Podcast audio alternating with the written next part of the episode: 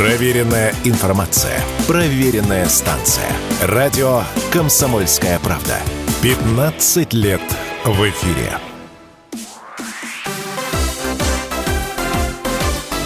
Новости спорта. Челябинский трактор победил в Омский «Авангард» в матче регулярного чемпионата континентальной хоккейной лиги, отыграв отставание в три гола. Матч завершился со счетом 4-5. «Авангард» ранее в воскресенье досрочно вышел в плей-офф благодаря победе магнитогорского «Металлурга» над Хабаровским «Амуром».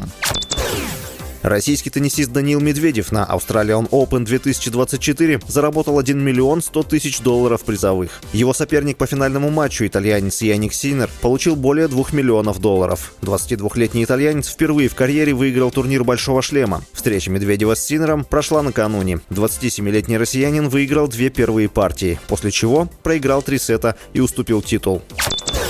Президент УЕФА Александр Чеферин заявил The Guardian, что организация отслеживает ситуацию в Израиле. Но он не хотел бы обсуждать, в чем ее отличие от российской. На вопрос о том, как он разделяет ситуации в Израиле и России, Чеферин ответил, «Я не хочу быть слишком конкретным». По его словам, УЕФА отслеживает обе ситуации, в том числе израильскую, и ему сложно комментировать. Международная федерация хоккея 10 января отстранила израильские сборные от своих турниров по соображениям безопасности, но после обвинений в антисемитизме разрешила израильской молодежке сыграть на турнире в Болгарии. С вами был Василий Воронин. Больше спортивных новостей читайте на сайте sportkp.ru